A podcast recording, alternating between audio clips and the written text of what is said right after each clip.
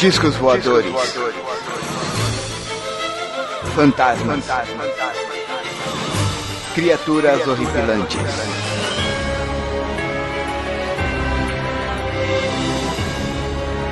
Este é Mundo Freak Confidencial.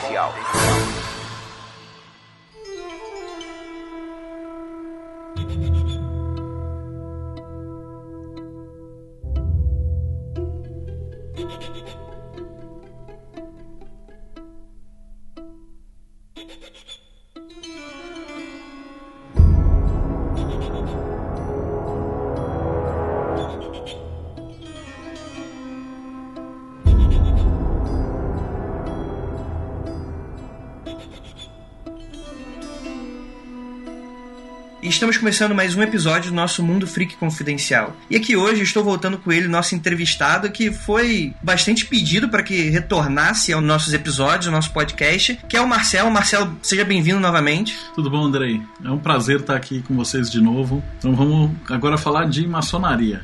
É, vamos ver o que, que vai sair daqui. Vamos ver, vamos tentar não causar nenhuma treta, tentar iniciar uma guerra maçônica.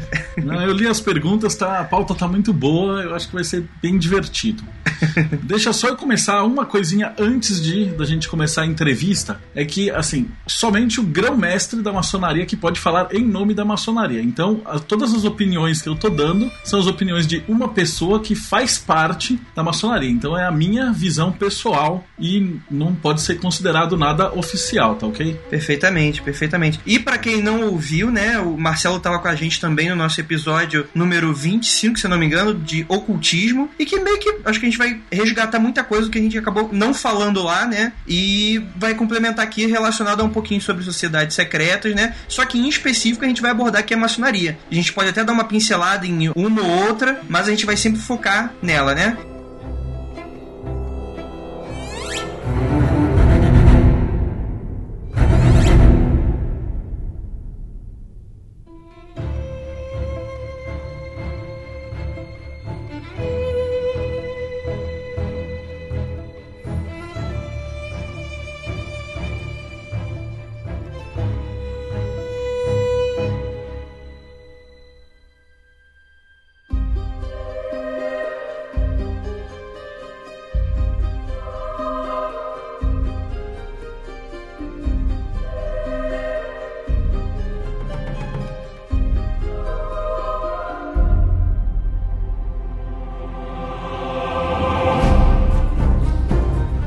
Queria começar com uma pergunta que ela é uma pergunta bem coxinha, eu admito, mas eu acho que dá para dar aí o alicerce para toda a nossa discussão, que é o básico, né? O que que é, na sua definição, a maçonaria? Bom, na definição do dicionário mesmo, a maçonaria ela seria uma instituição essencialmente filosófica, filantrópica, educativa e progressiva. Ou seja, né? Por que filosófica? É porque dentro dos atos, das cerimônias dela, ela sempre vai tratar da essência, da propriedade dos efeitos de causas naturais. Então, desde os primórdios, ela sempre está ligada com a ciência, né? Então, nós temos muito, muitos médicos, muitos engenheiros, uh, advogados, todo tipo de profissão. Então, dentro da maçonaria, eu acredito que de todas as ordens iniciáticas, ela seja o cabedal mais amplo de todo o conhecimento humano. Porque dentro de uma loja maçônica, você vai ter praticamente todos os tipos de profissão reunidos juntos no mesmo lugar para debater esses assuntos, né? Então, filosófica.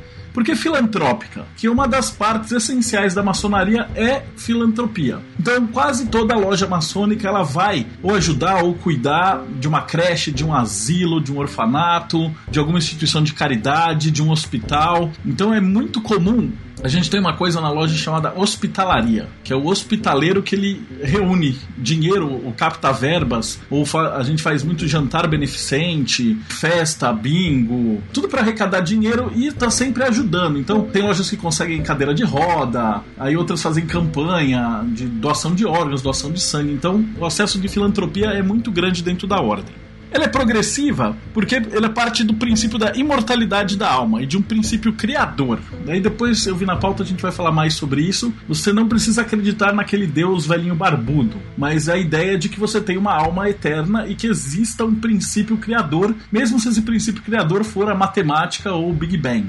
É, deixa eu fazer aqui um, uma pergunta que você falou da hospitalidade e você usou um termo muito interessante porque deixa eu fazer a pergunta para você falar sim ou não, mas me lembrou muito a organização dos hospitalares, que era irmã dos templários, lá na época das cruzadas e tal. Tem alguma coisa disso na maçonaria? Assim? Tem, tem a ver, a gente vai falar naquela pauta da origem beleza, da maçonaria. Beleza. Então tem a ver com o hospital, sim. E finalmente é a última liberdade que ela prega a liberdade dos indivíduos e dos grupos humanos, sejam eles instituições ou nações. Então, a igualdade dos direitos, das obrigações, sem distinguir religião, raça ou nacionalidade. Então, ela é uma ordem de fraternidade. Então, você vai ser bem recebido pelos seus irmãos em qualquer lugar do mundo que você for. Então, basicamente, essa seria a definição pelo livro, né? No meu ponto de vista, a maçonaria ele é um núcleo de estudos. Então, o meu ponto, o que eu mais tenho me esforçado para juntar é o pessoal que tem conhecimento e está disposto a contribuir e participar desse conhecimento. Então, ela é,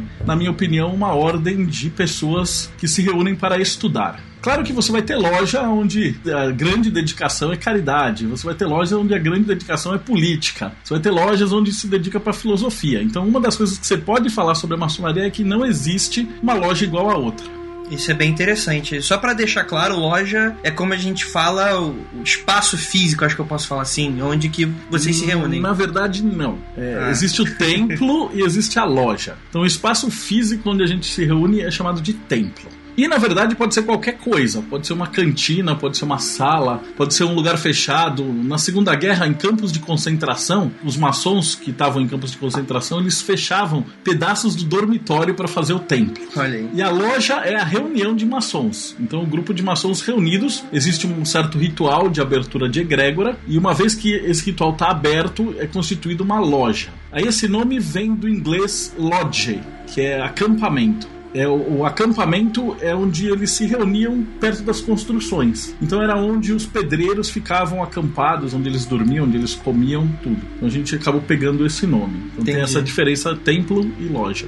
Então tá, então muito se pergunta, a gente não pode falar da maçonaria sem abordar o lado histórico dela, né? Isso é algo fundamental para entender o que a gente tem hoje. Então, de onde se originou todo esse conhecimento, essa organização em si? Bom, a origem oficial da maçonaria é em 1717, quando as quatro grandes lojas se reuniram sob um comando único, e aí foi fundada a Grande Loja da Inglaterra. Aí, mais pra frente, eu vou falar um pouquinho mais sobre o que é a grande loja da Inglaterra. É o equivalente da OAB, do CRM, do Vaticano. A grande loja da Inglaterra é o que confere a regularidade. Ou seja, se você é um maçom regular, ou você tá dentro da regularidade. Só que começa muito antes. Então aí a gente vai ter que partir para aquela parte que o pessoal, alguns torcem o nariz, outros não gostam, que é aquele aspecto mais esotérico. Então ela começa mesmo com as guildas de construtores. Então diz a lenda que começa desde o Templo de Salomão, pirâmides, etc. Mas a gente não dá muito crédito para isso. Uma coisa que a gente sabe é que essas guildas de construtor de castelo, elas tinham que ser secretas. Sim.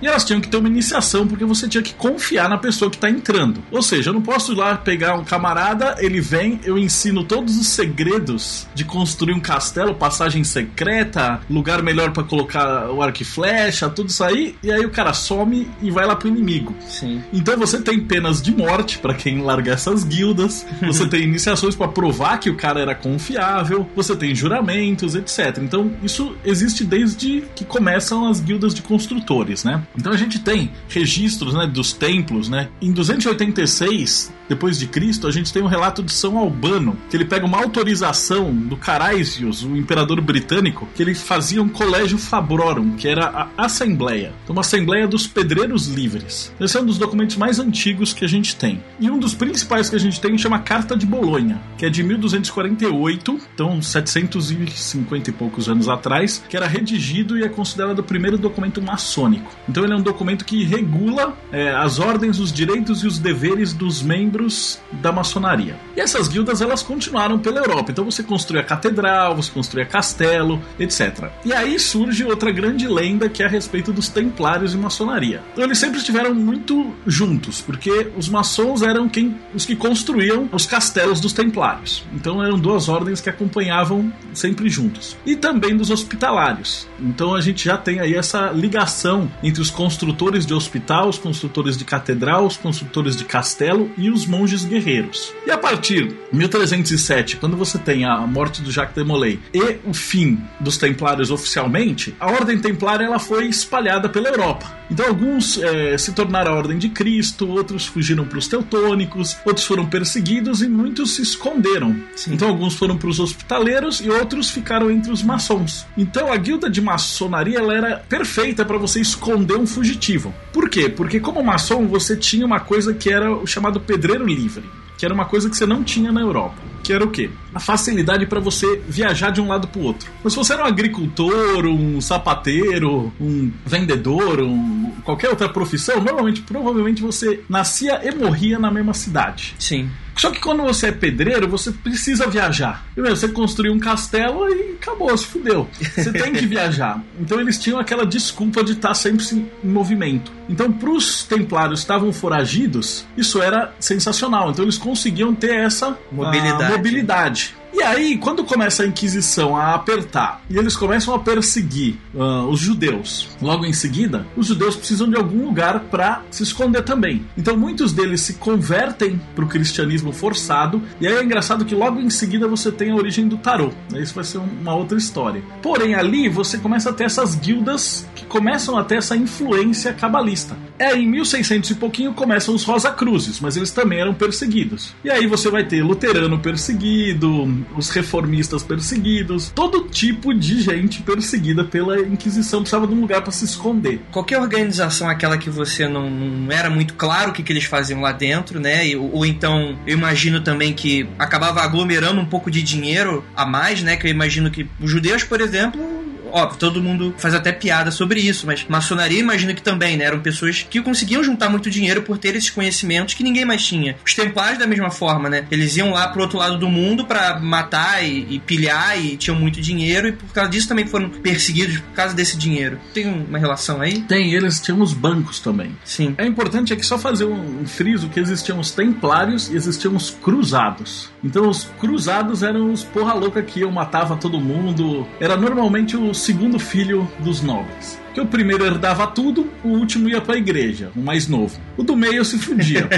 Como sempre. Então ele arrumava um exército e ia em direção da terra prometida para tentar pegar um fiapo de terra Sim. ali. Então você tinha nesse meio tempo um povão que ia pela igreja. E essas viagens, as cruzadas, elas começam a degringolar na quarta cruzada que é a hora que eles começam a perseguir os cátaros e perseguir os cristãos. Então, da quarta cruzada em diante é só porcaria. Então, é só cristão matando cristão. Então, aí, nesse momento, os cátaros e todo aquele pessoal do sul da França que era cristão, mas não era católico, começa a se refugiar já dentro dessas ordens. Então você acaba incluindo, tendo, inclusive tendo astrólogos e astrônomos e matemáticos muçulmanos para dentro da ordem. Então os templários e os maçons eles acabam virando uma ordem múltipla. Então entra cientista, é, entra luterano, calvinista, Rosa Cruz, tudo que você puder imaginar vai entrando para essas ordens. Só que obviamente não tinha internet, tinha comunicação, eram pequenos grupos secretos. Sim. E aí depois a gente vai entrar no detalhe que são os chamados ritos. Porque mesmo dentro da maçonaria você tem diversos ritos. Então esses núcleos, esses grupos, eles permaneceram meio que espaços escondidos. Com a Rosa, o movimento Rosa Cruz, eles começaram a se comunicar e aparecer, puseram a cabeça para fora.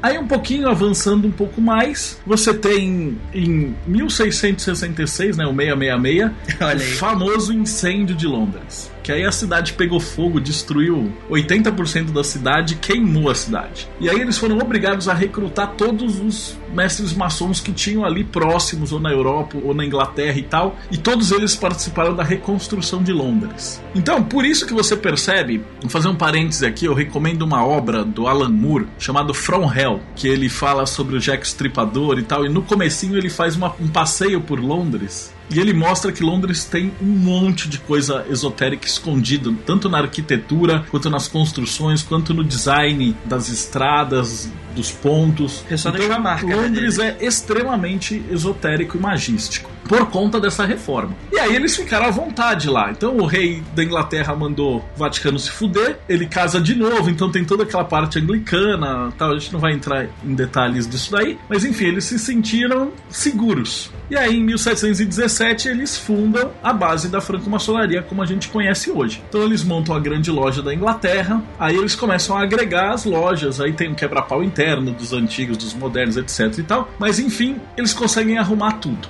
E aí a gente tem a história da maçonaria oficial que aí a maçonaria começa a pregar quesitos de liberdade, igualdade e fraternidade. Ela cresce muito na França, eles dão origem à Revolução Francesa, depois eles vêm para América e fundam os Estados Unidos, depois tem uma quebra-pau da maçonaria dentro dela mesmo, que são os americanos em busca de liberdade contra os ingleses, e aí eles separam né, a maçonaria americana da inglesa, e aí eles ajudam em toda aquela parte de libertação na América do Sul. Uh, eles trabalharam aqui no Brasil na libertação dos escravos. Nossa, e... praticamente um roteiro do Assassin's Creed. É, exatamente. Assassin's Creed é sensacional porque eles pegam bem essa parte histórica, né? Sim. Só que você vai matando, né, os templários. Coitado. Coitado deles. E aí a gente chega nos dias de hoje, que a maçonaria ela deixa de ser essa parte secreta e fechada, né? Porque como a partir do momento que você não vai mais morrer, se te descobrirem, ela não tem mais a necessidade de você ser estritamente fechada. Porém, com isso também é a qualidade, porque você já não vai escolher só aquele cara que você vai confiar a sua vida para entrar. E aí ela começa a expandir e ao mesmo tempo cair uma, uma qualidade, vamos dizer assim. E aí, depois que, nesses últimos 10 anos, a coisa degringolou bastante. Então, apareceram muitas lojas que, por vaidade, por briga, o cara perde uma eleição, aí sai, monta uma loja paralela. E aí você começa a ter o que a gente chama de loja espúria, né? Ou loja que é irregular. Ou seja, são lojas que não estão ligadas à grande loja da Inglaterra. Entendi, mas qual seria exatamente a diferença dessas lógicas? Existe qual a diferença essencial ideológica que você consegue notar por algumas dessas que foram entre aspas, né, banidas, né, que não são consideradas maçonaria para a maçonaria oficial? Para eles eles se acham. Tem de tudo. Então, é, irregularidade e irregularidade são só termos. Então, eu conheço lojas que são regulares e que são uma bosta, e eu conheço lojas que são irregulares e que são excelentes. Então depende muito do motivo e tal. Tem muita loja que às vezes o cara brigou porque não concorda com alguma coisa política e tal. E aí eles saem e montam o grupo deles, eles praticam o mesmo ritual, praticam tudo, estão até um determinado ponto conectados com a egrégora, mas não tem a, a regularidade. Mas o que mais tem acontecido é picareta mesmo. É o cara Sim. que entra na internet. Todo mundo aqui já deve ter recebido spam. Entre para a maçonaria. é, estamos atrás de você. Felícia agora. Ligue já. Todo mundo, pelo menos eu recebo uns 3, Sim. 4 por semana. Então, nenhuma loja séria manda e-mail para convocar nego. Então você já sabe que é picareta de cara. Então muita gente me pergunta, pô, essa loja séria? Não. Você recebeu por e-mail? Não. Tá no Facebook anunciando? Não. então é uma coisa muito simples, já descarta, é lixo. Então até aumento, né? Qualquer empresa ou organização, qualquer coisa que te mande espanto, já esquece. Tu nem. Não, esquece. Não é coisa boa. Esquece.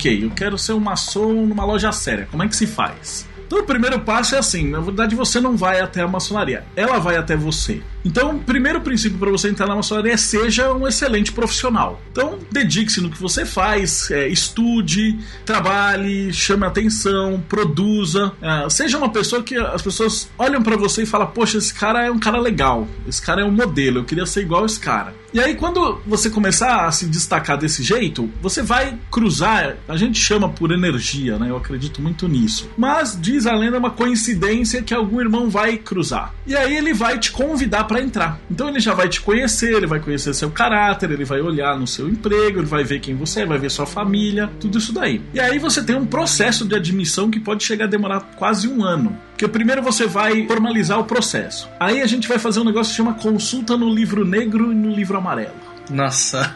a famosa lista negra. Para que, que serve isso? Toda vez que você tem um processo de admissão, pode ser que a pessoa não acabe não entrando por um motivo ou outro. Então, ah, faltou dinheiro, o cara se mudou, não deu. Então, ele é recusado e vai para o livro amarelo. E aí ele pode tentar, eventualmente, numa outra loja. Vamos supor que o cara mude de São Paulo para o Rio. Porém, se o cara foi recusado porque ele é um picareta, um bandido, um estelionatário, finge que é rabino, etc., ele vai levar o livro negro. E aí, não importa onde ele vá no Brasil, ele não consegue entrar de novo em nenhuma outra loja. Então você passa por isso. Aí você vai fazer uma série de documentos para mostrar que você é uma pessoa idônea, então registro de cartório, tem toda uma burocracia que vai investigar sua vida de crime, etc. Depois vai ter entrevistas, então com você, com a sua mulher, se você for casado, com namorada tal, se a sua esposa não deixar, se fudeu.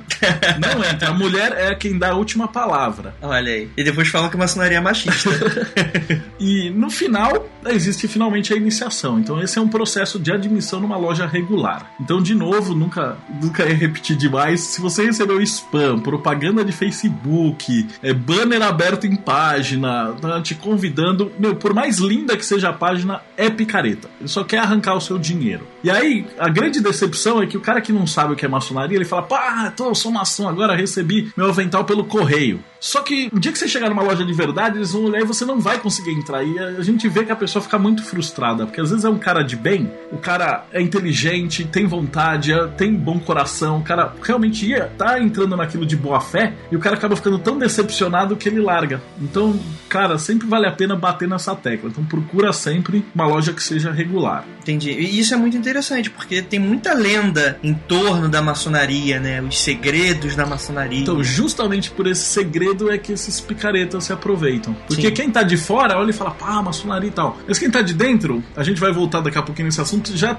de cara você já tem sete ritos diferentes dentro da maçonaria. Uhum. Só aqui no Brasil. Se você considerar no mundo inteiro, são 300 ritos Nossa. diferentes. É, então, assim, eu imagino então que o pessoal que tá escutando esse cast, se você tem realmente um interesse, eu acho que é bom você voltar de novo no começo do podcast, onde a gente explica exatamente quais são os trabalhos e quais são os objetivos em si da, da maçonaria, né? Que tem o lance da fraternidade, se ajudar os outros, o centro de estudos, que é basicamente isso que você, eu imagino que você vai fazer lá, lá dentro, além, é claro, dos rituais, etc que a gente vai falar um pouquinho mais pra frente. Então tá bom, eu acho que isso ficou um pouquinho mais explícito, assim. Mas quais seriam os principais interesses dos maçons? Vocês querem, sei lá, construir um robô gigante? Qual é exatamente o objetivo de vocês? Cara, uma vez um mestre chamado Carlos Basílio Conte me falou que o principal objetivo da maçonaria é que não exista mais maçonaria. Ou seja, uh, em inglês a gente costuma falar que eles pegam homens bons e os tornam melhores. Então, o objetivo da maçonaria é tentar transformar as pessoas em pessoas melhores, para que elas sejam úteis para a sociedade para fora. Então, é, ela vai trabalhar os seus princípios de integridade, de honra, ética, discurso, parte política, tudo, e vai lá, o que a gente diz, lapidar o ser humano. E aí, em troca, esse ser humano lapidado ele vai ser mais útil para a sociedade. Então, é um reflexo. Isso tem muito a ver com a jornada do herói mesmo, por incrível que pareça. Eles falam, pô, mas tem a ver com cabala? Eu falo, tem, maçonaria tem tudo a ver com cabala. Por quê? Porque um dos grandes organizadores dos rituais chamava Elias Ashmole. E ele é um puta de um alquimista e cabalista. Então, quando ele codificou os rituais, ele já incluiu todas as esferas da árvore da vida dentro de uma loja maçônica. Então, você tem toda uma estrutura para ela funcionar redondinha, tanto dentro do ser humano, quanto fora, quanto templo, quanto uh, ordem iniciática, quanto empresa. Então, ela tem uma estrutura perfeita. Vamos dizer, uma reforma íntima, o, aliada. Os espíritas chamam de reforma íntima, é Sim. é perfeito mesmo. Ela te dá condições para você trabalhar através do simbolismo, dos rituais, dos estudos, você vai se trabalhar. Então, esse é um dos grandes princípios da maçonaria. Aí você pergunta, pô, mas e se entra um podre? Normalmente a gente tem métodos para expurgar esses caras, mas às vezes a gente não consegue. É sempre uma briga, né? Então você coloca, se colocar uma maçã podre para dentro, ele vai por outras e tal, então a gente tem que cortar. Já vez. Então é sempre uma briga, mas em essência, o pessoal que tá lá dentro busca essa perfeição e, e tirar qualquer membro ruim, qualquer porcaria de dentro mesmo. Ah, imagino também que se tá todo mundo lutando com um certo objetivo ali, buscando melhorar, etc., deve ser até rápido você identificar alguém que não esteja buscando, esteja com outros interesses um pouco mais egoístas ou algo nesse sentido. Deve ser fácil até você imaginar, ou não? Sim, você tem. Tem gente que entra na maçonaria achando que vai ficar rico. na verdade, você vai ficar pobre, porque você só gasta. Então tem mensalidade, não é barata, porque você tem que pagar o aluguel de um templo. Então às vezes sai aí, sei lá, mil reais reais por mês, dois mil, depende do lugar onde você tá. Aí você vai ter lá 20, 30 irmãos, já tem que dividir. Então existem é, ajudas para, por exemplo, quando morre um maçom, os irmãos ajudam a viúva. Então você todo mês paga uma parte para é, tipo uma vaquinha para compensar. Então se morre muito irmão, é mais alto naquele mês e tal. E sempre vai ter jantar, a gente tá sempre ajudando os demoleicos jantar para caridade. E sempre tem custo de hospital, e sempre tem custo de então não é um hobby barato. Então, antes de você pensar em entrar na maçonaria para ficar rico, não vai. Você vai ficar pobre, vai sair, vai se decepcionar. Então, ele por isso que fala maçonaria, mas eles normalmente já eram ricos antes. Então você precisa estar. Não, precisa ser rico, mas você tem que estar equilibrado. Não Sim. vai poder te fazer falta essa grana que você gasta ali dentro, tá? Então, a gente citou um pouquinho essa questão das crenças, né? Todo esse lance de, pelo que eu escutei falar, vocês não aceitam os ateus, né? Como é que funciona isso? E também falar um pouquinho das mulheres, né? Também é uma questão que é muito debatido do lado de fora. Como é que é para vocês isso tudo? Então, uh, na verdade, o ateu, se ele quiser entrar, ele vai achar uma grande perda de tempo. O agnóstico, ele é bem-vindo. Existe, inclusive, um rito que é chama rito moderno, que ele é francês, né? Ele foi a base da Revolução Francesa, que ele é estritamente racional. Então, tanto é que a gente nem trabalha com a Bíblia dentro desse rito, trabalha com a Constituição. Então é, é possível um agnóstico entrar, desde que ele acredite que haja um princípio criador do universo. Agora aqueles ateuzinhos de internets que não acreditam em nada e tal. E, é, eu recomendo ele ir pro Lions ou pro Rotary, que aí ele vai fazer lá a caridade dele. Porque ali dentro da maçonaria ele vai acabar ficando frustrado e vai sair. Então a maçonaria ela é estritamente espiritualizada daqui a pouco a gente vai falar dos ritos, uhum. então você vai ver que tem a maioria dos ritos dele ou é magístico ou é litúrgico, mas eles são muito ou cabalístico, mas eles são ou martinista, mas eles são muito espiritualizados. Entendi. E a questão das mulheres aí também é outro vespeiro, porque justamente é onde tem a maioria das espúrias, né, das irregulares é onde tem as maçonarias mistas, principalmente as francesas. Então o que acontece? Na sua origem, a maçonaria era um exército. Então, portanto, você só podia entrar se você fosse homem inteiro. Então, tanto é que tem uma grande briga se você pode ou não aceitar um cadeirante na maçonaria e tal, por causa dos landmarks. Porque era um exército que, que é um landmark? Só pra... Então, o, o que, que é um landmark? Landmark, simbolicamente, é aquele ponto que você delimita um espaço. Então, você que está escutando, provavelmente quando você entra numa cidade, você já viu aquelas pirâmides com símbolo maçônico, uhum, ou já. um totem, ou aquela, aquela, marca, um compasso. Hoje em dia tem até lá, Jesus é dessa cidade. Uhum. É um marco. Então aquele marco é onde delimita a terra. Então isso é um landmark. Então landmark são as regras imutáveis da maçonaria. Então essas regras você tem que respeitar se você quiser que a sua potência seja reconhecida pela Inglaterra. Então ela inclui, né, a independência e o autogoverno das grandes lojas. Ou seja, cada uma das lojas ela é independente. Então ela funciona ela tem regras específicas dentro dela mesma. Então não existe um poder que vá mandar numa loja maçônica falar: "Ah, todos vocês têm que votar em fulano" ou "todos vocês têm que fazer isso", tal. Isso não existe. Então cada loja é independente. A crença num ser supremo, crença na imortalidade da alma, a presença obrigatória de um livro sagrado, o esquadro compasso em loja, sigilo sobre os, os modos de reconhecimento tem que ser um homem livre e adulto, né, maior de 21 anos, e proibição de discussão sobre política e religião de forma sectária. Então esses são alguns dos landmarks. Na verdade, são 25 no total. Quem tiver curiosidade, é fácil isso, não é nenhum segredo, tá na internet. Mas aí você precisa é, cumprir esses landmarks para ser considerado regular. E ele inclui essa não presença de mulheres. Existe também a explicação esotérica, que como nós trabalhamos muito com os chakras masculinos, então ele reforça a, a masculinidade dentro do ser humano. Você fala, pô, então me, me cita uma ordem que é só feminina. Dança do ventre. Então, dança do ventre ou Wicadiânica. Sim, sim. A estrigueria, a bruxaria das Yabá. Então você tem ordens femininas, da qual homem não entra. Por quê? Porque se trabalha com energias femininas. Existe a maçonaria que se trabalha com energias masculinas. Ah, mas eu sou mulher, eu estou escutando o podcast, eu queria tanto entrar na maçonaria. Entra no martinismo. Então existe a ordem Rosa Cruz, então tem a Amor, que tem seis ordens Rosa Cruzes aqui no Brasil, e dentro da Amor que você vai ter a tradicional ordem martinista. Mas você também vai ter a Ordo Martinista, a Ordem Martinista, a Ordem do Templo Martinista e várias ordens martinistas. E o conhecimento é o mesmo da maçonaria. A diferença é que o ritual é unificado, então num ritual que a gente chama de celestial, que permite homens e mulheres. Então aí você não corre esse risco de é, ficar masculinizada, vamos dizer assim. Não, mas é, existe realmente esse perigo? Existe.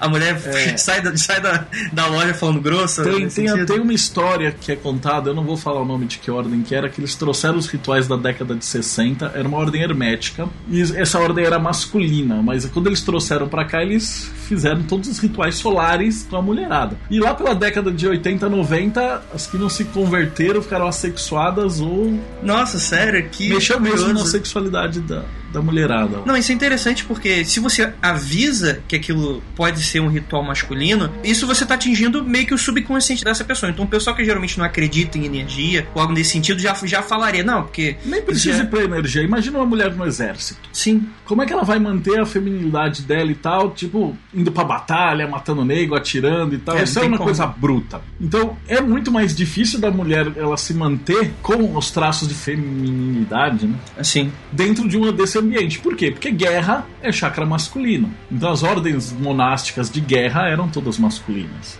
As ordens de caridade eram femininas. Então você tem essas posições que não tem nada a ver com preconceito e tal, porque uma ajuda a outra, mas cada uma no seu quadrado. Sim, sim. Aí existem as mistas, tanto é ordens de estudo, universidades, ordens martinistas, ordens rosacrucianas, ordens de alquimia. Então tudo isso está unificado. E o conteúdo é o mesmo. Tanto é que existe uma ordem a gente vai falar de novo spoiler do rito, que é um rito maçônico martinista, que chama rito escocês retificado, que ele é justamente a hora que foi feita uma divisão entre o rito que puxou um pouquinho mais pro feminino e foi para as ordens martinistas e puxou para essa ordem solar e aí se tornou esse rito retificado. Sim, nossa, é bem interessante, até porque eu acho que isso é tudo fruto desse mundo de hoje em dia que é tudo não busca entender o que é aquilo, mas já pré-julga por causa de, de alguma coisa que você não pode fazer ou, ou exatamente, ah, não pode entrar mulher, tá machista, então não vale nada. É besteira, porque você vai falar, não pode entrar homem em dança do ventre. Ah, mas tem uns caras em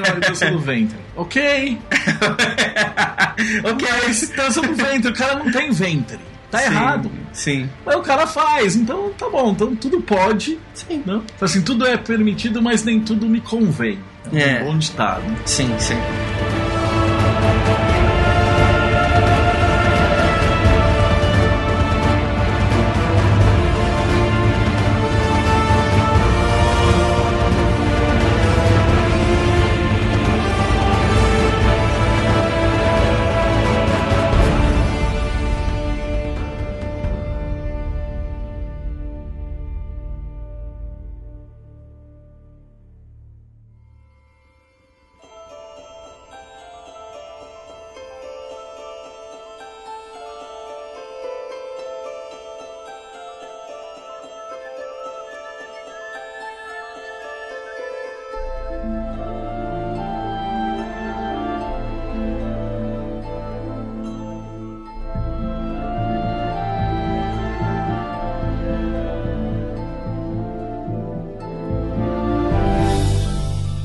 E você chegou, chegou a falar desse dos ritos, né? O que, que seriam esses ritos e quais são? Você falou que tem 300, né? Isso. Mas vamos tentar falar dos mais principais. Então, aqui no Brasil existem sete ritos, tá? Que eles são os ritos regulares. Então, o que, que é um rito? Então, um rito seria uma particularidade da maçonaria. Então, lembra que a gente falou que cada um saiu correndo para um lado, se escondeu num canto e, e abrigou pessoas diferentes. Então você tem aqui uh, no Brasil o rito mais conhecido de todos chama rito escocês antigo e aceito. E ele é um rito muito baseado na cabala hermética. Então a posição dos oficiais em loja imita a árvore da vida. Ela é baseado. Se você assistir aquele filme do William Wallace, Sim. É, Coração Valente. O De Bruce ele, ele protege os Templários depois da, daquela batalha e tal. E ali na Escócia você tem os primeiros núcleos de maçonaria. Então existe essa, esse rito escocês que ficou no norte, então ele é extremamente magístico, então ele é cheio de ritual, cheio de símbolo, com todas essas características. Você tem o rito de emulação, que é o chamado aqui no Brasil de rito de York, que ele é um rito mais nobre, então ele é parlamentar. Então ele ficava entre os nobres, os cientistas, os estudiosos ali da corte do Royal Science, né? Academia de Ciências. Você tem o rito Adoniramita, que é um rito extremamente judaico cabalista. Então ele é muito magístico. Você tem os ritos de Schroeder, que é um rito litúrgico. Então ele é um rito bem alemão luterano mesmo. Então você tem peças de música que toca em cada sessão estuda-se artistas, então ele é bastante alemão, a gente brinca assim. Você tem o, o, rito moderno, que é agnóstico, que é francês, então ele é extremamente racional, tanto que não tem nem não é uma bíblia que fica, é uma constituição. E o rito martinista, que é o rito escocês retificado, que ele é um rito que tem puxa muito pro martinismo. Eles seguem a mesma base. Então tanto é que você sendo maçom, você pode visitar qualquer um deles. Então você vai ser iniciado numa loja, mas a, a, grande graça da maçonaria é que você pode visitar qualquer loja no mundo. Então a gente até incentiva o pessoal que entrou, tal, aprendiz, começou na loja a visitar essas outras lojas. Então, conhecer como é que é cada um desses ritos, ver as diferenças, ver as particularidades, que você acaba aprendendo muito de história até nisso. É como se fosse uma cada cada loja, cada templo, né, tem o seu rito. Seria esse rito em específico. Isso, cada loja tem o seu rito. Como se fosse uma, não sei se vai parecer estranha essa comparação, mas uma classe de personagem, algo nesse Pode sentido. Pode ser algo nesse sentido. Tem ali a filosofia própria dela que não se afasta tanto das outras, mas, mas é um foco. tem as suas características ritualísticas, exatamente. Então quem gosta mais de ritualística e tal, vai gostar mais do rito adoniramita. Quem gosta mais de palestra, vai gostar mais do rito de York ou, ou do moderno e assim por diante. Isso aí você vai visitando. Ele acaba atraindo essas pessoas diferentes. Mas a essência é rigorosamente a mesma em todos. Você tá falando aí desse, dos locais e tal, e eu lembro, há muito tempo, muito tempo mesmo, eu lia o, o, o RPG do Trevas, né, que eu jogava com os meus amigos e tal, e tinha uma passagem que você falava sobre certos locais em que você tinha é, pontos na região, no planeta em si, que seriam os ideais para você montar ali, seja lá o que a sua organização for fazer uhum. relacionado a rituais, puxando mais por esoterismo e tal. Isso também tem dentro da maçonaria? Existem locais ideais para você montar a sua loja maçônica? Existe, mas hoje em dia tá bem raro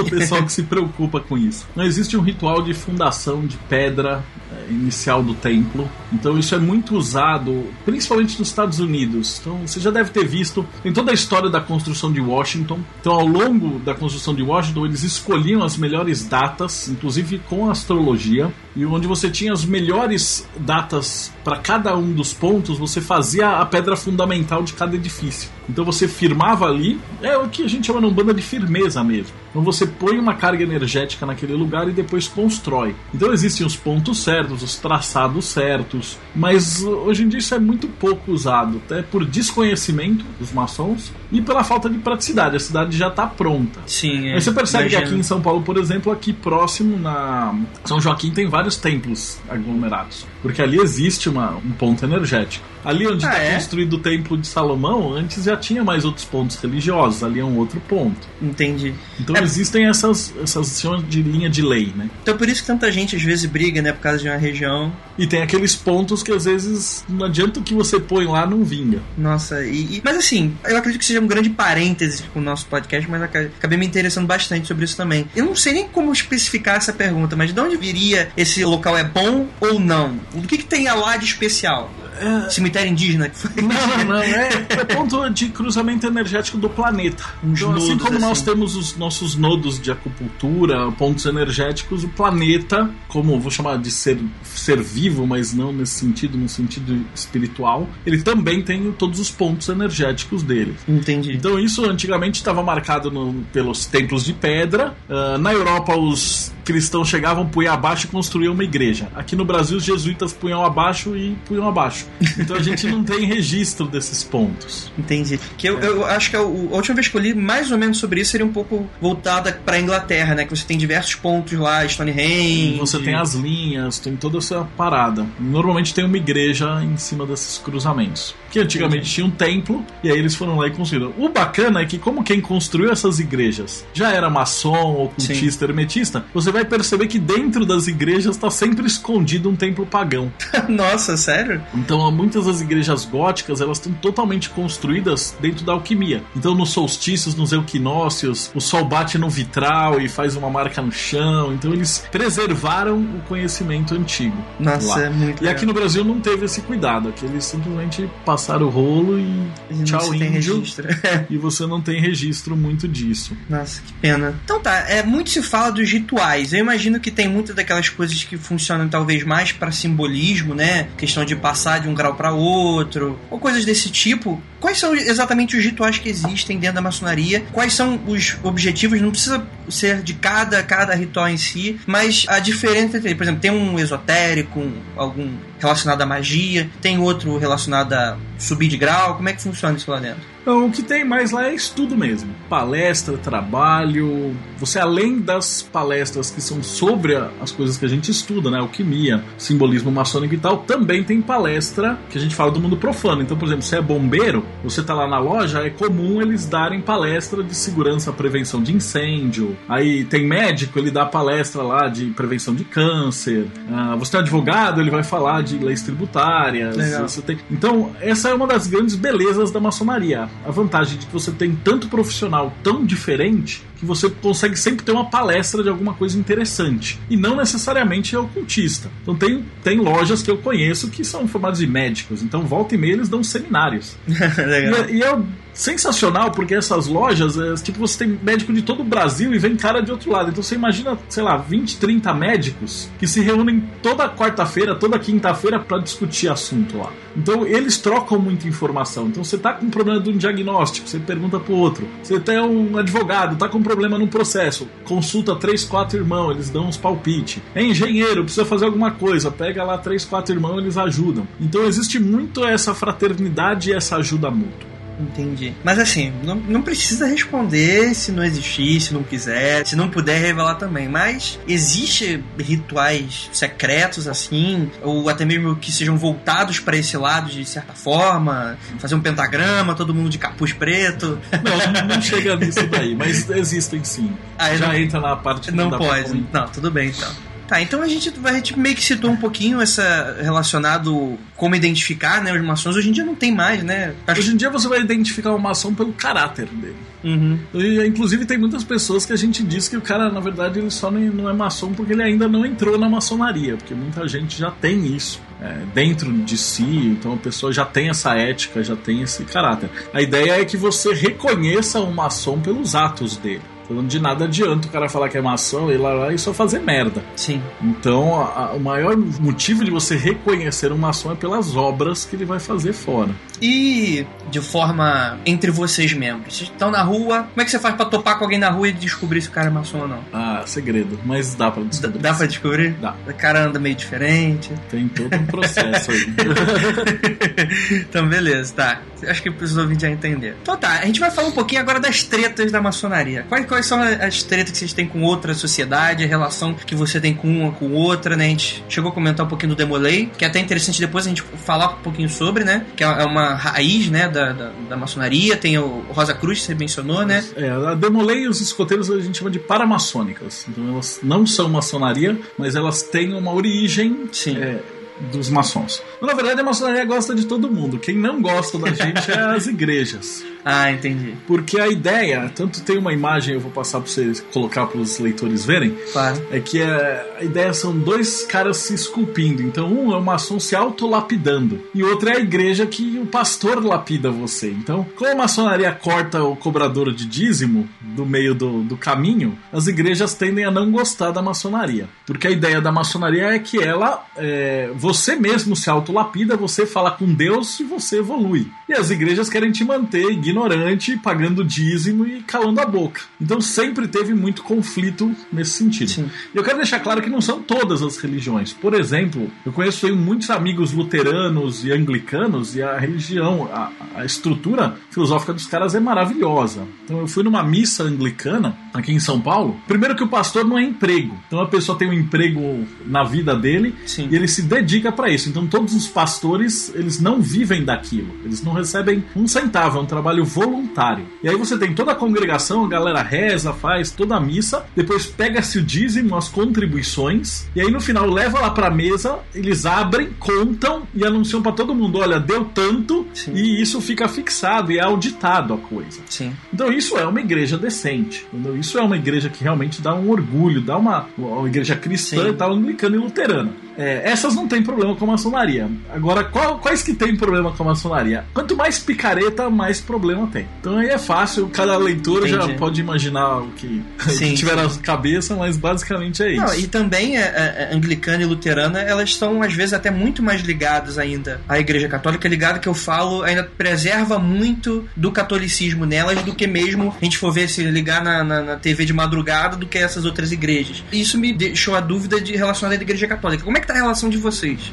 Ah, então, até que o Papa se manifeste, é, os maçons eles são excomungados. Nossa. Não existe uma bula papal de mil e treleléu que excomunga os maçons e ela não foi revogada ainda. Então, em teoria, mas a gente já tem, teve muito padre maçom, eu conheço alguns, então isso aí é meio que deixado de lado. Sim, é uma treta antiga, deixa pra lá, né? Mas é, esse é o motivo. E aí, principalmente evangélicos, esses mais dogmáticos, que começam a inventar aquelas merdas de ah, é do diabo, é do capiroto e tal, lá lá. Eu ia falar isso. E existe um grande problema, é que é um cara chamado Léo Taxil, que ele estava nos Estados Unidos, ele era patrocinado pela igreja, e aí ele publicou um livro chamado Segredos da Maçonaria, onde ele fudia tudo, ele inventava que tinha bode, tinha sacrifício, tinha as virgens, então ele falava um monte de merda naquilo. Só que como ele estava muito bem patrocinado, esse livro ficou tipo um best-seller. E aí ele criou todas essas maluquices que você vê na internet dos Illuminati, do bode, do não sei da onde e tal, esculhambando com a maçonaria. Então mesmo depois os caras sistematicamente falarem, cara, esse cara era um mentiroso, ele tá pago, foi desmascarado, da, da, da, da, sempre vai ter um crente que vai voltar É, e falar, sim. não, deve ser mentira, é o, É o que mais que tem. Tá falando. É, entra num comentário Tá. de YouTube, qualquer vídeo relacionado à maçonaria, ou até mesmo coisas da cultura pop em si, que a maçonaria é até comum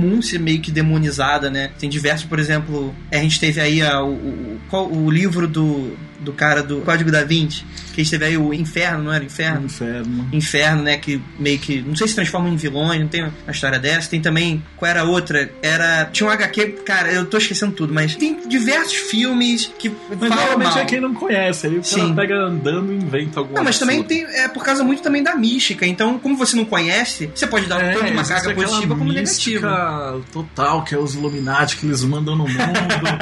e aí tal, e fala que Obama. E aí, Então eu já pergunto, ó, já- você, você é a pessoa que eu conheço, é, é, que mais poderia me revelar a verdade aqui agora. Os Illuminatis existem ou é tudo invenção na cabeça dos outros? cara, é tudo invenção, ninguém tá no comando, esse que é o problema. Tá tudo à deriva. Você tem um milhão de grupos e cada um quer matar o outro lá em cima. Não existe Illuminati. O que existem é empresas que querem se matar e querem dominar o mundo. Sim. Não tem essa galera? Tem, mas eles não se metem na maçonaria. Na verdade, eles normalmente são contra a maçonaria. Porque a Entendi. maçonaria tá tentando buscar uma iluminação. Então, normalmente, esses grandes monopólios, cartéis, políticos e tal, tal, tal, eles são contra a maçonaria, inclusive. Entendi. Mas assim, a gente tá falando aqui dos conceitos positivos, né? Mas existe alguma, alguma organização que o maçom não pode fazer parte? Alguma outra seita? Na verdade, as únicas ordens que a gente não pode fazer parte são as maçonarias irregulares. Uhum. Então a gente pode entrar na Rosa Cruz, no Martinismo, Wicca, Umbanda, é, onde você quiser, satanismo até, se o cara quiser. Ah, ele pode entrar numa igreja evangélica, evangélica e tal, e depende da pessoa. Dentro da maçonaria não existe nenhuma restrição. Com relação Tá. àquelas que a gente já tinha Com comentado. relação a todas essas. Existem duas particulares que eu vou mencionar, que é a, a ordem carbonária e a ordem de Memphis Misraim, mas é porque elas são, por algum motivo, consideradas maçonaria, embora elas não sejam. Então, carbonária é carbonária, então eles são nossos primos. Então, a gente trabalha com pedra e eles trabalham com madeira. Porém, por alguma burocracia, isso aí eu não,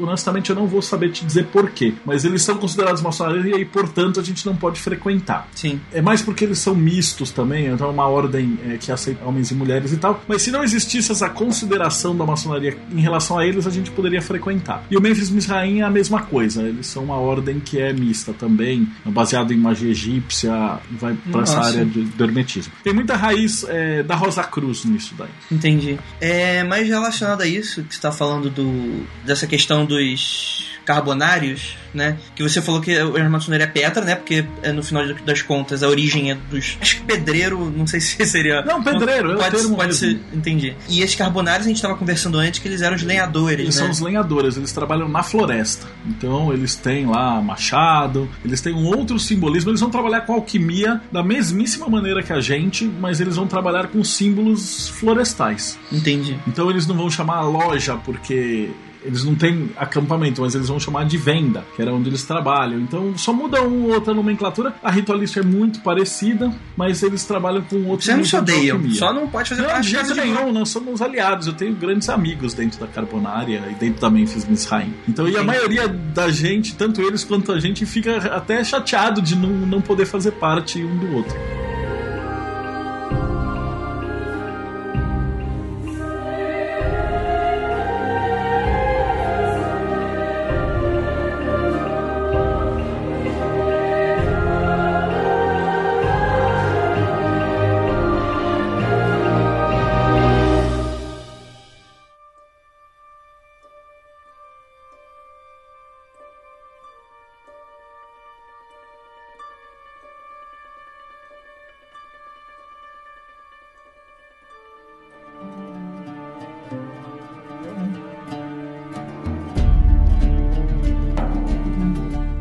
Se isso que eu vou perguntar agora realmente fizesse parte de maçonaria, você não ia me responder de qualquer forma. Mas, perguntando assim, é, repuxando um pouquinho esse lance aí do- dos Illuminati, tem muita coisa que o pessoal fala na internet relacionada a sociedades secretas, coisa que a maçonaria eu imagino que não seja, já que todo mundo não conhece. é mais. É, a maçonaria é uma sociedade discreta. Sim. Mas, por exemplo, a gente for ver lá, o pessoal fala das Skull Bones, que o Bush era das Skull Bones. E aí depois eu, eu vi que o, o Aécio é, participa de alguma loja maçônica aqui no, no Brasil. Eu escutei Não, falar. ele deu uma palestra Uma uma, palestra. vez numa, numa loja. Então, Mas até aí a gente já teve praticamente todos os políticos dando palestra. E aí o que pegam era que essa campanha foi extremamente suja. sim, E aí pegavam foto dele aí espalhavam. Então, sim.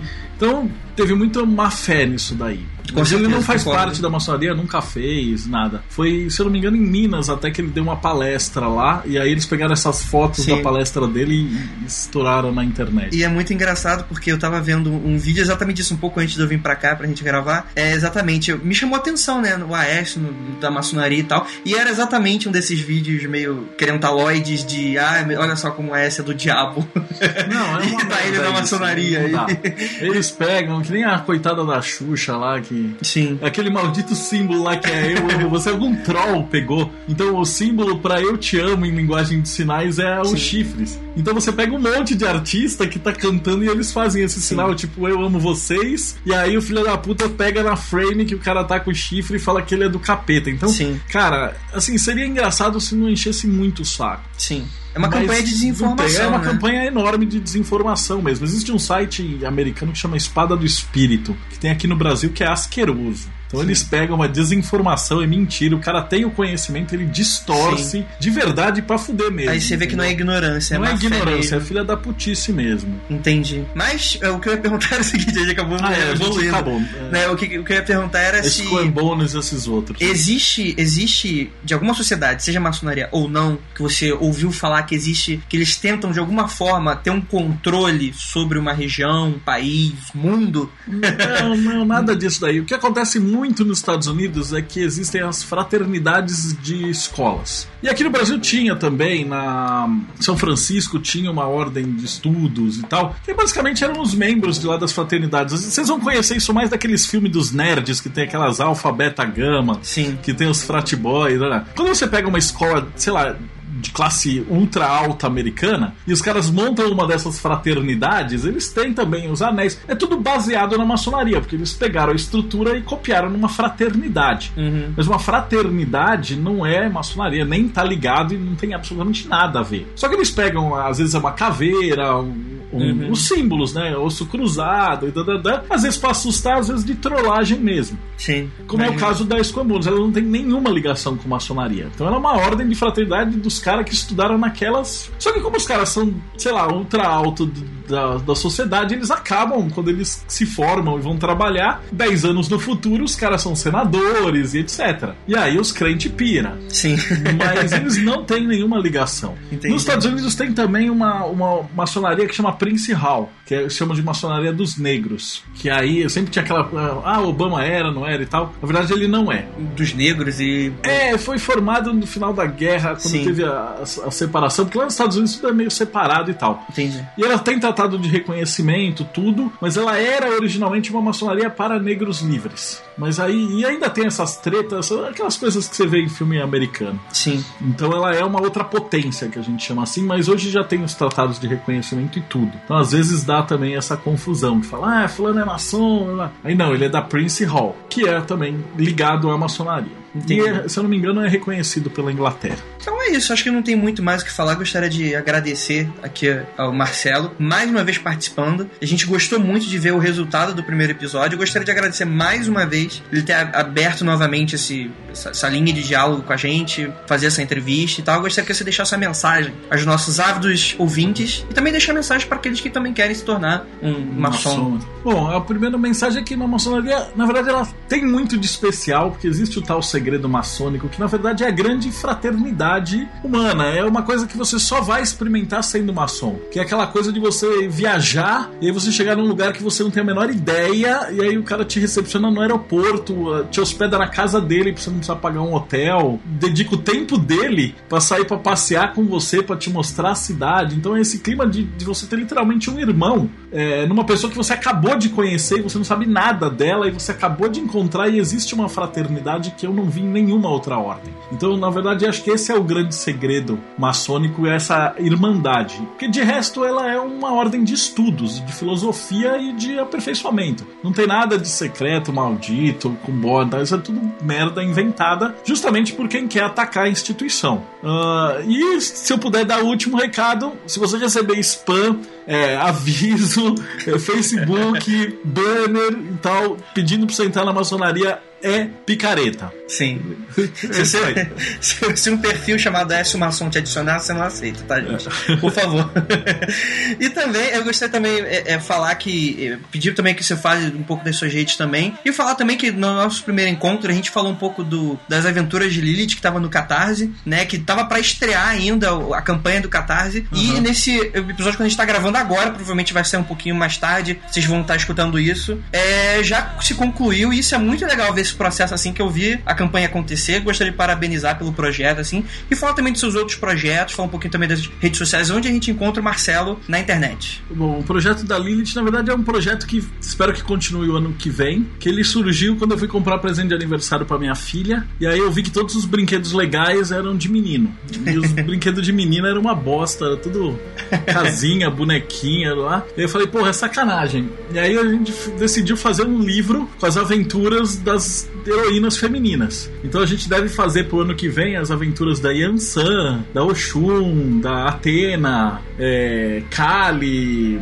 Isis e todas essas deusas que são meio que deixadas de lado. Então eu consegui o traço da Lucy Fidelis, é sensacional. Muito bom, muito É um bacana. traço infantil tal, e a gente colocou um monte de coisa de hermetismo no meio. Então, nesse livro da Lilith especificamente, ela desce até os sete infernos, os portais, vai derrotando os demônios. Então, a gente vai falando das virtudes planetárias, dos defeitos e tal. E aí põe cor, planeta. Então, fica bonitinho até pro pai, pra mãe e pra criança, até pra menino também. E a gente conseguiu até, pelas metas, quem pegou agora pro Natal, você tá escutando falando isso antes do Natal. É, vai ganhar até uma estatuetinha de estanho pintada à mão. Foi muito, foi muito irado. As metas que a gente conseguiu, conseguiu passar. Então esse projeto foi muito bacana. Se ainda tiver a campanha do Catarse, ou não, ou se tiver já na loja, a gente vai deixar o link aí pra vocês, se vocês se interessaram, pra comprar. O Marcelo a gente vai mandar pra mim. E pro ano que vem eu tô terminando um monstro de, de livro de Cabala Hermética.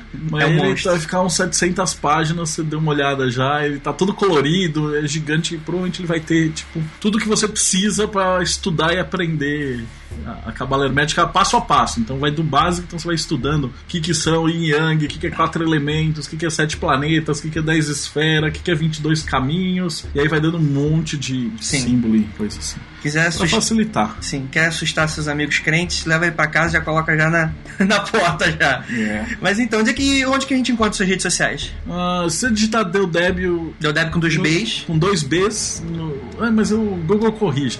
Você me acha, Teoria da Conspiração ou Deu Débio e cai em todos os sites. Beleza. O site é o Teoria da Conspiração, é deudébio.com.br. Aí deve ter mais ou menos uns 2.500 posts de alquimia, rosacrucianismo, maçonaria, umbanda, voodoo. O que vocês imaginarem tem. Espiritismo, Sim. tem tudo. É um prato cheio pra quem gosta desses assuntos do oculto, né?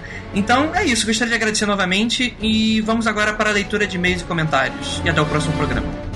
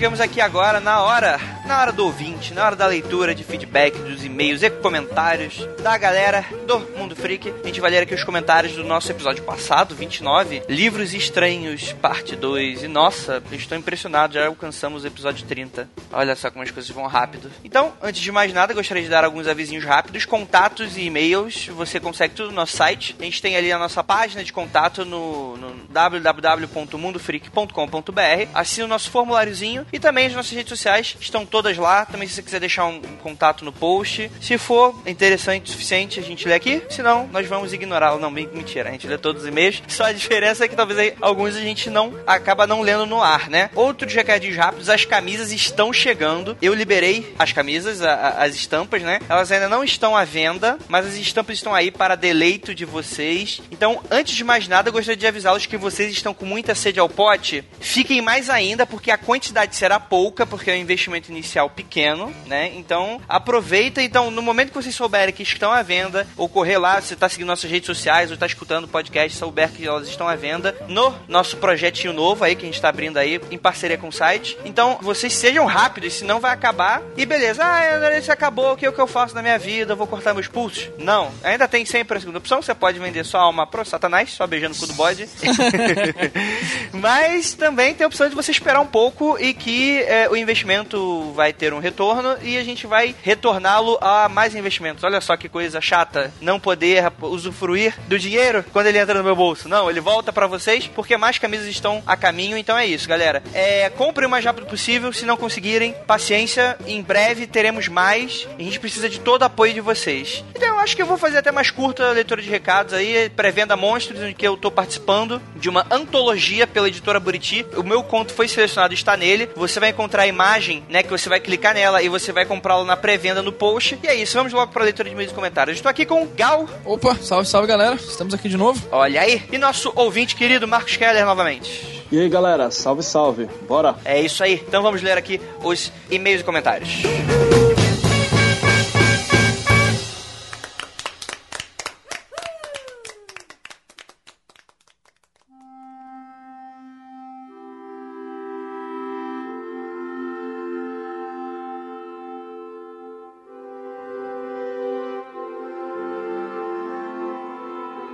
Primeiro comentário, Paulo Gomes. Sobre a influência de livros em pessoas, posso citar meu bisavô, que trabalhava como caixeiro viajante. Em uma dessas viagens encontrou um livro estranho e que depois de um tempo ele começou a ficar agressivo e adoeceu. Meu avô, percebendo que a mudança se deu depois que meu bisavô adquiriu o livro, o enterrou no meio do mato, né? Ele morava no Paraná, segundo ele, na área rural, em uma fazenda afastada de tudo, e logo meu bisavô se curou da doença que fora acometido e voltou a ser um pai amoroso, caridoso e carinhoso e tudo certo. Porém, olha aí, não se sabe como, mas ele acabou achando novamente o livro, o mesmo livro, tanto que estava sujo de terra. E depois de um mês ele veio a falecer de uma doença que ninguém sabe o que era. E o livro, o meu avô acabou queimando-o e nunca quis abrir para ler com medo do que estava escrito ali. Só vi algumas poucas palavras quando meu bisavô trouxe o livro para casa e meu avô, pensando se tratar da Bíblia, tentou ler, mas logo vendo que não era, largou de lado, principalmente porque meu bisavô tirou da mão dele. Porém, até hoje temos problemas quanto à sensibilidade espiritual. Loucuras e fatos estranhos são recorrentes com membros da nossa família, como ver uma sombra negra com olhos vermelhos e como fogo te olhando. Já conversei com vários primos e todos descreveram a mesma sombra que vi, então não duvidei que um simples livro possa ser algo mais sombrio. Então, Paulo, é, essa história é muito interessante. O que vocês acharam dela? Pesado isso aí, hein? Bem, bem pesado. Parece um, ah, sei lá, família amaldiçoada, alguma coisa assim, gente. Olha, é complicado esse rolê aí. Cara, e rolou meio aquele aquela questão de ah, enterrou o livro, de repente Beuzebu traz de volta de alguma maneira. Cara, isso é foda, hein? E vou te falar uma coisa, esse trampo de caixeiro viajante deve ter cada história também, viu? Cara, deve ser mesmo. E, e, e sim, e provavelmente, como ele tava me falando assim, é época do seu avô e bisavô, né? Época das grandes fazendas, né? Assim como o meu aqui no Rio de Janeiro. Você tem muito dessas histórias meio estranhas, né? E é interessante saber que se não tivesse essa, é, vamos dizer assim, esse elemento de que o livro voltou às suas mãos de uma maneira completamente esquisita estranha, eu poderia falar, ah, beleza, adoeceu uma coincidência, né? Naquela época, nego morria de qualquer coisa, é, né? É. Não tinha o Dr. House lá pra ajudar a todos, né? Então... Falar que não era lupus. É, pois é. poderia ser um lupus do mal, olha aí. Sabe o que você me lembrou também? Essa historinha? Porque aqueles livros amaldiçoados, no estilo do bruxo São Cipriano, né? Dizem que você tem que mantê-lo fora de casa e provavelmente enterrado. Será que a força da terra suga a maledicência que está nos livros? Essa historinha ela é comum, né? Você enterrar os livros que são amaldiçoados, objetos amaldiçoados, para tentar impedir o, o mal feito dele na sua vida. Ou impedir que seja que você seja queimado na fogueira também serve. É. o Paulo Gomes adiciona aqui com mais um comentário rapidamente. Só mais uma coisa. Em várias crenças há um contexto em comum. A palavra tem poder pode ser escrita ou falada. A palavra tem poder de trazer o bem ou o mal, abençoar ou amaldiçoar. Tudo que sai da boca ou vai para o papel sai de seu coração. Uma simples frase pode ter um efeito devastador. E o conceito de maldição mais simples é aquela que faz a pessoa acreditar. Então, quando alguém chama o filho de burro, que ele nunca vai ser nada na vida, ou pior, ele simplesmente está amaldiçoando aquela criança. Este é o aspecto mais simples de maldição, ou aspecto mais complicado. É a que são lançadas sem o poder da palavra direta, ou melhor dizendo, por rituais mas a palavra e a escrita estão sempre presentes em tais rituais. Olha, é. Não sei se eu concordo, eu acho que é uma posição interessante, né? Independente se houver aí uma. Essa questão da palavra é algo muito comum, né? Quando, por exemplo, a criança brinca que vai sofrer um acidente, alguma coisa assim, a mãe já fala: Não fala isso, menino! Ou alguma Bate coisa na assim. madeira. É, pois é, né? Tem muito disso, mas é, a gente tem que também é, é, considerar a questão psicológica dentro da coisa, né? No momento Com que, certeza. que a pessoa sofre um trauma, né? De um pai ou uma mãe que está abusando moralmente da criança, né? Isso também pode ter consequências a longo prazo, né? Então, assim, é, é, é- é bom remediar sempre, né? É bom não chamar seu filho de burro, né? Mas é, é- eu não sei, cara, eu não sei. Às vezes nesse aspecto muito sobrenatural de se você falar alguma coisa atrai acaba sendo muito aquele livro O Segredo, sabe? Tipo, é, é- é- e, no- e o fato de você pensar em mulheres nuas não faz com que elas apareçam ao seu lado. E, eu já tentei bastante, então. é, I'm sorry, guys, é, não sei. Eu achei aqui que o, o Paulo levou bem pro extremo esse negócio da palavra, né? A gente sabe que até as traduções cristãs mesmo tem essa história, né? De que o princípio era o verbo, e o verbo criou tudo e tal. E mesmo as traduções hindus tem essa coisa da, da sílaba fundamental, né? A ligação com o mantra, com a palavra. Mas eu acho que se a gente é, relativizar muito assim, você não conversa com ninguém nunca, né? Não, é, não só isso. Eu acho que também tem um aspecto simbólico, né, da palavra ter o poder. Porque de que forma é, é, o ser humano, tal qual entidade consciente pode exteriorizar o que ele deseja, o que ele quer, né? Se não falando, né? É talvez a forma mais fácil e rápida quando a gente teve aí as primeiras pessoas falantes na, no mundo, deixamos de ser macacos. Eu não sei, eu acho que pode ser também um aspecto até mais um pouco mais primordial desse lance, né? Não sei se necessariamente não é só porque está constando, como não é porque todas as mitologias retratam algo parecido que seja necessariamente uma prova de que seja verdade, né? Pode ser simplesmente a forma como a, a, a nossa sociedade, a nosso, nosso conceito de entender o mundo e a nós mesmos possa ser parecido em qualquer lugar do mundo também. Então, também isso é válido. Afinal, somos humanos, né? A mesma espécie. É, exatamente. Bem, vamos lá. É Gal, leio do Leandro Silva Camargo. Leandro Silva Camargo. Olá, estou aqui novamente. Gostei muito do cast e ficou muito bom mesmo. Só não concordo na parte em que vocês dizem que o manuscrito não seja algo que contenha algum valor, em que se tivesse já teriam descoberto seu conteúdo. As cartas do Zodíaco estão aí até hoje, contendo o nome do próprio assassino. Isso aí eu acho que é um grande valor. E nem por isso foram decifradas, permanecendo até hoje um mistério. É verdade, é um É um ponto. ponto, é um ponto. Mas é uma, é uma analogia falha nela mesmo, né? Porque são duas coisas completamente diferentes, eu acho. Pô, época diferente, contexto diferente. né? É, exato. Eu acho que o melhor comentário sobre isso é o do Renato Florença embaixo, que ele fala, e lá vamos nós. exato, exato. Leia Ele resume a minha percepção. É, com certeza. Leia também do Robson Lima. Olá pessoal do Mundo Freak. Eu conheci o cast de vocês através dos meus amigos, Stuart e Carol. Abraço, Stuart e Carol. Muito bom. Continuem divulgando. Que me indicaram várias vezes, até que resolvi ouvir e gostei bastante. Tô escutando os novos e os antigos também, e tenho gostado bastante. Parabéns pelo ótimo trabalho. Sobre este episódio específico, gostei muito. Sempre achei interessante o manuscrito de Voynich, e acho sim que pode ser um livro que de fato contenha informações que façam sentido, e não apenas uma grande pegadinha do malandro. E aí é, apesar de que, não descarte totalmente também essa possibilidade. A gente nunca deve descartar possibilidades. Me- Meus parabéns, Robson. Também não acredito que se trate de uma língua desconhecida. Acredito mais na possibilidade de ser um tipo de código, mesmo que muita gente gabaritada na área de criptografia não tenha conseguido quebrá-lo. No mais, é isso. E minha singela contribuição. Abraços. E PS, para quem quiser, pode baixar uma fonte inspirada nos caracteres do manuscrito. Aí tem uns linkzinhos legais. Inclusive um documentário a respeito do manuscrito Voynich. Olha aí, olha aí. Poxa, eu agradeço o Robson porque ele já apareceu, né? Falou que é novo e já aparece dando conteúdo, né? Já aparece participando, oferecendo coisa. Exato. Bacana. Assim. Já chegou Bem, a voadora. Tem que chegar comprando as camisas. É. Próximo comentário. Emanuel Gomes da Silva. Tacando dinheiro na tela e nada na minha camisa. Emanuel, em breve, em breve você tacará dinheiro pra gente e voltará para você. Ele fala aqui sobre o podcast, o primeiro livro, acho que não pode ser um monge ocioso, mas uma espécie de tentativa de código secreto. Talvez algum grupo naquela região estivesse tentando passar uma mensagem uns para os outros e o livro fosse um guia ilustrado ou livro didático sobre suas práticas. Como foi dito pelo Andrei, não existe um porquê de se criar um livro para nada. Quanto ao segundo livro, um monge maluco que resolveu separar as partes que ele mais gostava da Bíblia com um desenho que provavelmente foi mal interpretado. Pois é, cara. É, boa, boa, interessante, interessante teoria, mas. Teorias, teorias. É, teorias, teorias. Teoria tem de monte. Especularemos-nos. Vamos lá, vou- agora vamos pro próximo. É, Gaulei do Stuart. Comentário do Stuart. Gostei também, mas sinceramente o Adriano garoteou aí em muitos momentos, porque ficou com a impressão de vou negar porque meu papel é negar e pronto, não importa os argumentos. Aí, aí eu já não sei. eu também não sei o que é, não sei como foram feitos e provavelmente tenha sido só algum maluco com tempo ocioso. Mas como disse o Rafael, se eu acreditasse no mais fácil, eu não estaria aqui no mundo freak. Isso eu também concordo plenamente.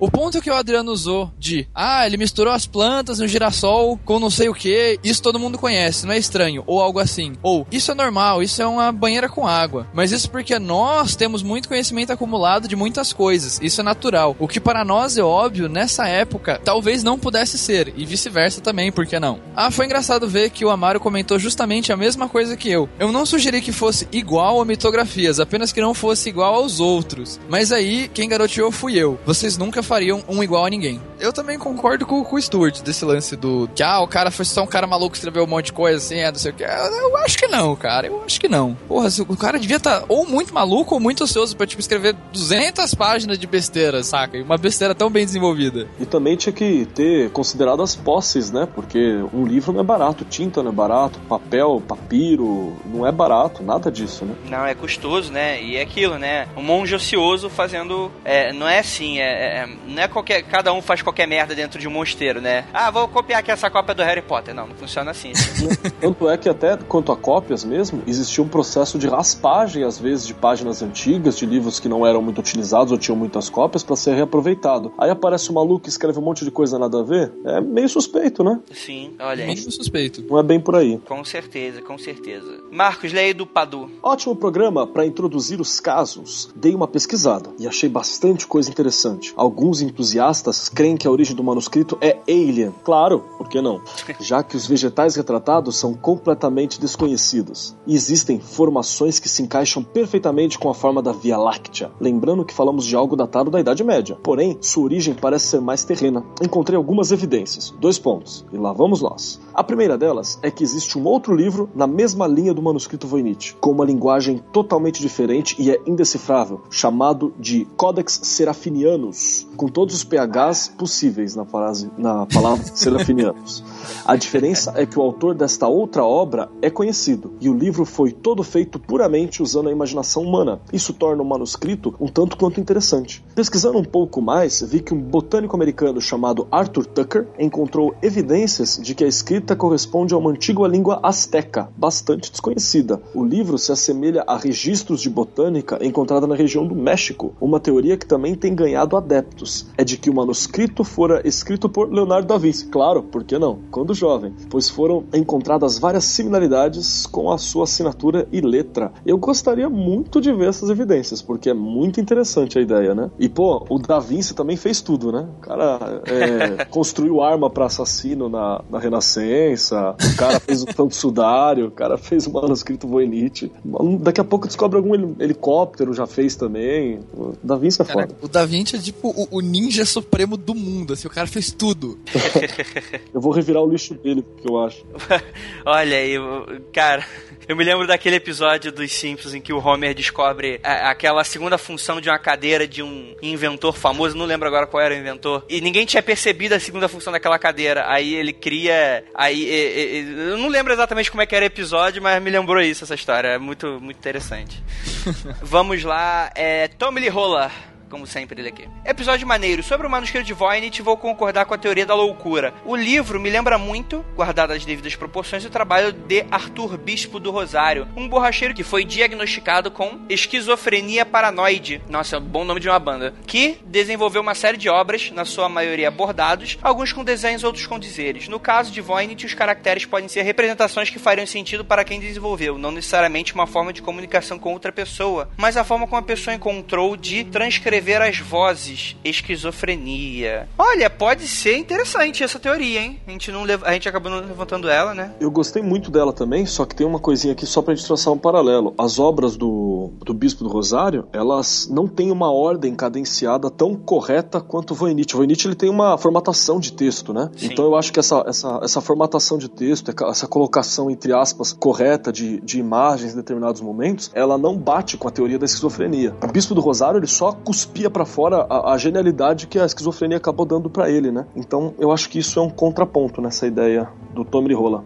Mas é muito bom o ponto dele. Com certeza, com certeza. Vamos partir agora para os e-mails. Vamos lá. E-mail do Valdo. O maior erro que existe no ser humano, eu creio que seja a questão de separar o sobrenatural da ciência. Creio que são o mesmo e só muda a percepção das coisas, pois na verdade o que existe e acontecem são as coisas que já conhecemos e as outras que não conhecemos e que um dia chegaremos a explicar e compreender. Antigamente, uma pessoa que riscava um fósforo seria visto como um feiticeiro ou um mago. Os mistérios são ciências que não foram que muitos chamam de magia ou sobrenatural, uma ciência que ainda não alcançamos. É, eu, eu também sou um pouco adepto desse lance de, de, de ciência e magia que a gente separa eles. Na verdade, ci- ciência e magia pode ser uma coisa só. É até abordado em alguns, alguns livros, alguns filmes, etc. Esse- Que eu, que eu me lembro agora, o filme mais recente que eu, que eu vi há pouco tempo que relacionado dessa maneira é o próprio filme do Thor, que a, a tecnologia do, do, do, do, do povo de Asgard, ele é uma ciência mágica. É a máxima do Arthur C. Clarke, né? Que uma ciência altamente desenvolvida é indistinguível de magia, né?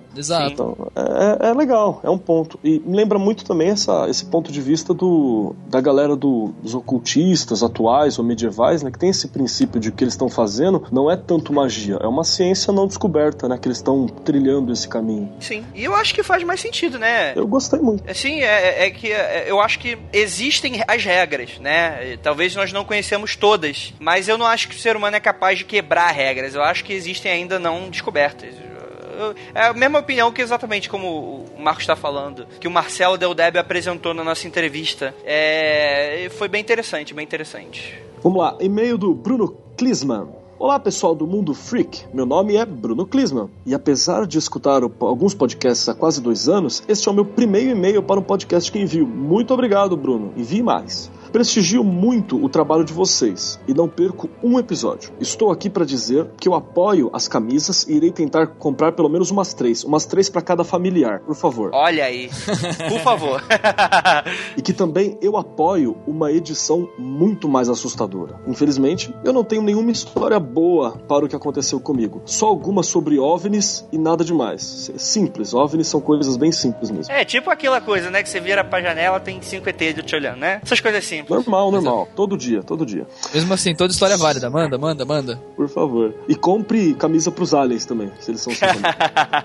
Cara, o Marcos quer ser contratado, olha aí. Sobre o episódio, eu vou mandar o currículo.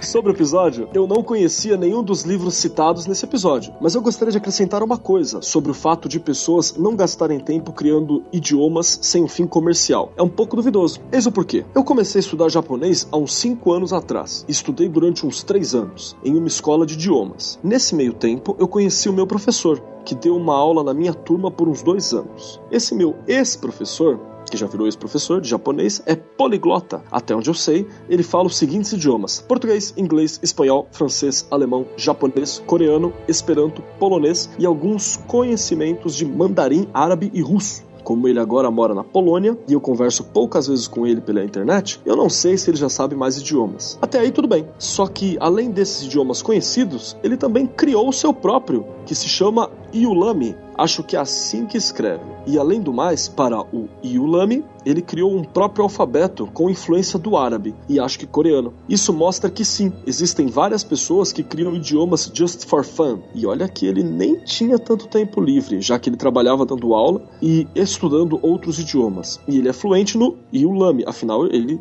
né, criou.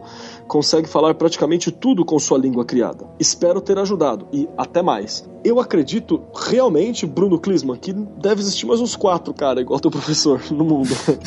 Sim. Inclusive Tolkien, né? Tolkien foi um desses malucos, né? Foi, que, que criou um mundo pra suportar a língua dele, né, na verdade. É que assim, o- pelos nossos argumentos, a gente não duvida que esse tipo de coisa acontece, né? A questão não é essa. O questionamento é que esse tipo de coisa acontecer na época em que aconteceu. E o principal, com tantas coisas acontecendo ao mesmo tempo, né? Porque tem Sim. que ser um cara igual esse, maluco, tem que ser um cara com dinheiro pra gastar, tem que ser um cara com estudo avançadíssimo, porque também eu acho que não tinha muitas escolas de idioma na Europa medieval. São muitos acasos, eu acho, pra pra tornar uma coisa corriqueira. Sim, são, é, eram muito, muitos adventos, né? O cara teria que trabalhar, pelo menos trabalhar em um monsteiro, né? Que foi que a gente citou, né? Ou pelo menos ter um conhecimento muito foda. E a gente sabe que naquela época todo mundo que tinha conhecimento muito foda tava na igreja. Porque ou era isso ou a pessoa estava sendo queimada, né? Ou poderia rolar algo que a gente nunca vai saber. Não sei. É, é, mas a gente tenta formar e ligar os pontos e formar um desenho. Só que são poucos pontos, né? E a pareidolia não funciona. Então resta só especular. Peraí, então chegamos à conclusão de que o cara que escreveu o, o, o manuscrito de Voynich, o cara era,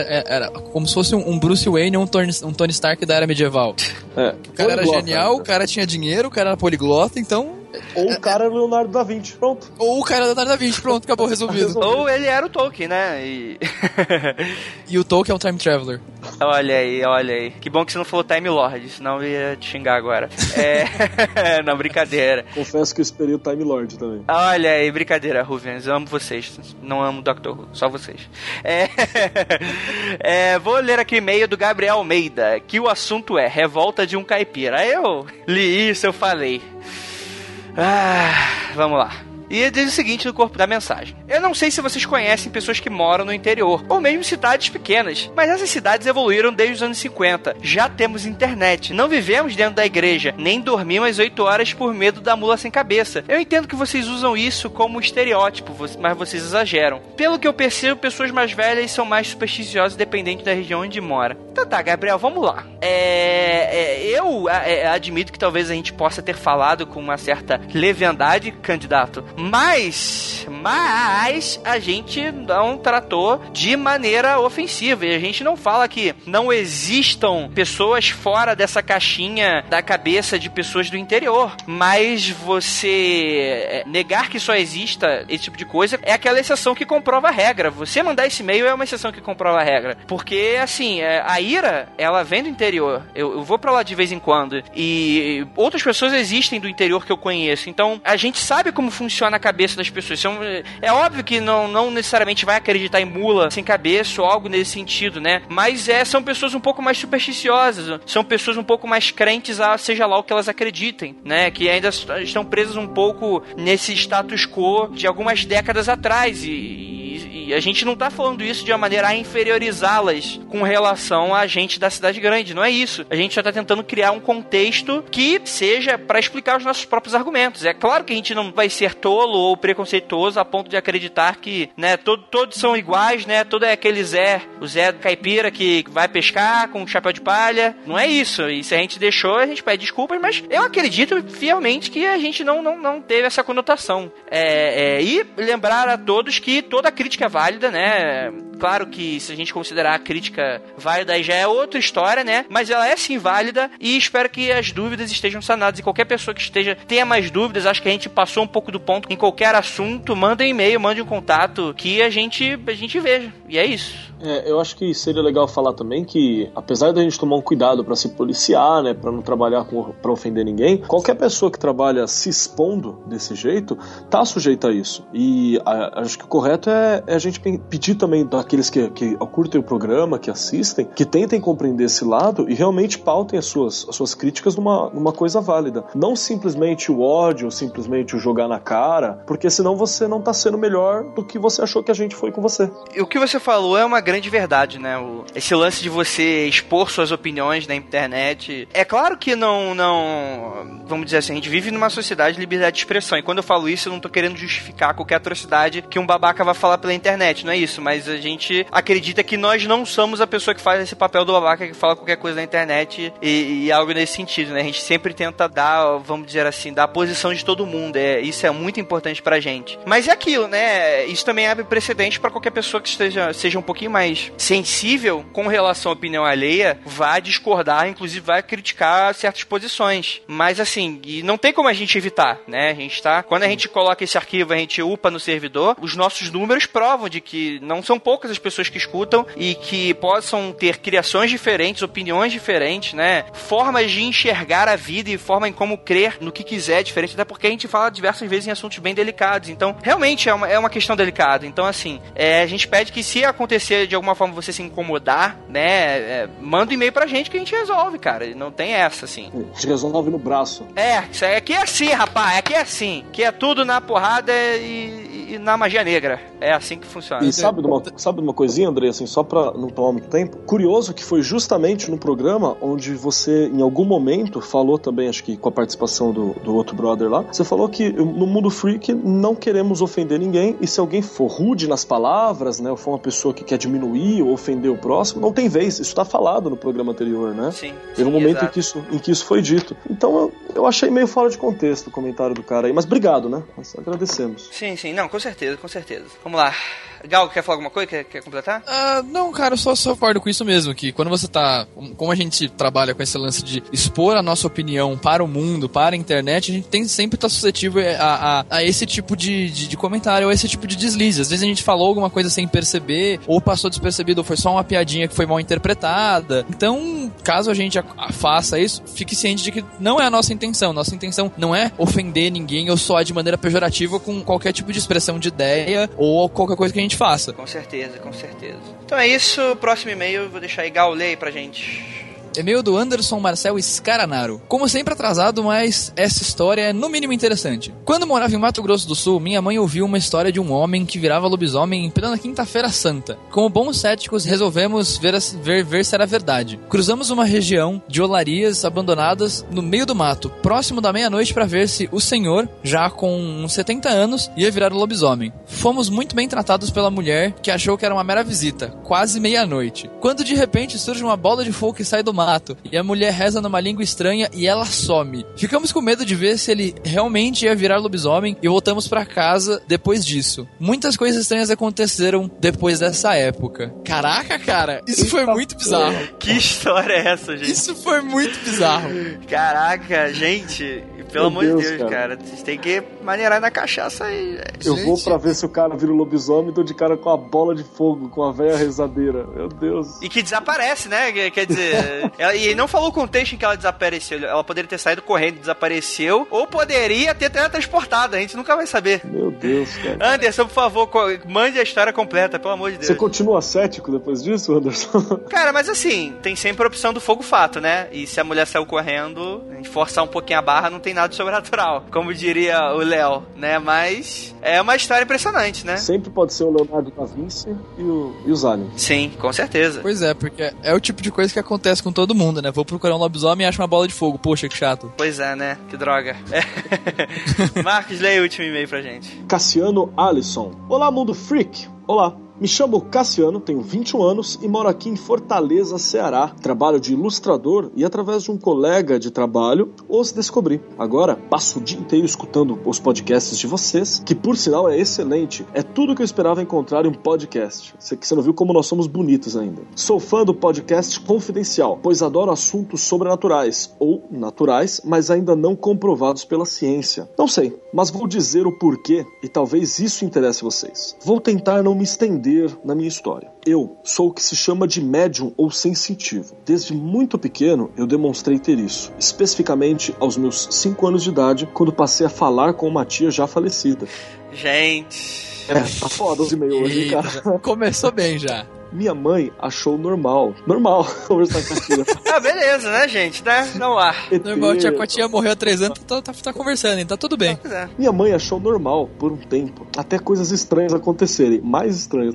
Fui levado a psicólogos e coisas do tipo mas nada era explicado. Com o passar do tempo, até que minha mãe, que é católica, mas de mente muito aberta, notou que era algo a mais e passou a acreditar em mim, assim como o resto da família. Cara, uma família que apoia numa situação dessa de ouro, hein, velho? Parabéns. É, com certeza, cara, com certeza. Palmas, palmas. Hoje, convivo com isso de forma muito natural e com toda certeza transformou minha vida para melhor quando aceitei isso como um dom. Hoje eu vejo, escuto, sinto presença, sei sobre sentimentos de pessoas que ficam próximas de mim, tipo em fila de banco, esse tipo. E já conversei, já que apenas o espírito falava e eu apenas escutava. E tenho algumas premonições. Capacidade de ser incorporado ou baixar o santo, como se diz no candomblé e umbanda, eu passei a frequentar os terreiros, mas não me batizei na religião. Prefiro manter sempre a mente aberta e aprender sobre tudo o que for possível. Adoro ler, pesquisar, escutar e, acima de tudo, aprender. Adoraria que vocês fizessem um podcast sobre mediunidade e suas variações. Não tenho o que dizer nos podcasts, senão perfeitos e ainda em letras garrafais e amigáveis. Vocês são ótimos e continuem assim. Um grande abraço a todos vocês e parabéns pelo excelente trabalho novamente. Cara, o Mundo Freak tá montando uma base de fã que são mutantes. olha aí, olha aí. Daqui a pouco a gente vai fundar a Escola Mundo Freak para crianças especiais. É. é. Inclusive eu vou raspar a cabeça e vou ficar uma cadeira de rodas. É... Mas, gente, é, é, cara, é, é Cassiano. Legal, né, cara? É muito, cara, sensacional. Inclusive, eu deixo aí o convite, se você quiser participar desse episódio de mediunidade, fica aí o convite, manda e-mail pra, pra gente que a gente vê aí, vê a forma de que você. Porque eu acho que é, é, é aquilo, né? Você escuta podcast, então quer dizer que você conseguiria gravar com a gente numa boa, não vai ter nenhum problema de equipamento, sabe? Entende um pouco de tecnologia para ajudar um pouquinho a gente, então vai conseguir gravar tranquilamente e tem todas essas experiências para passar pra gente. Tem, inclusive, mente aberta, né? Porque o que.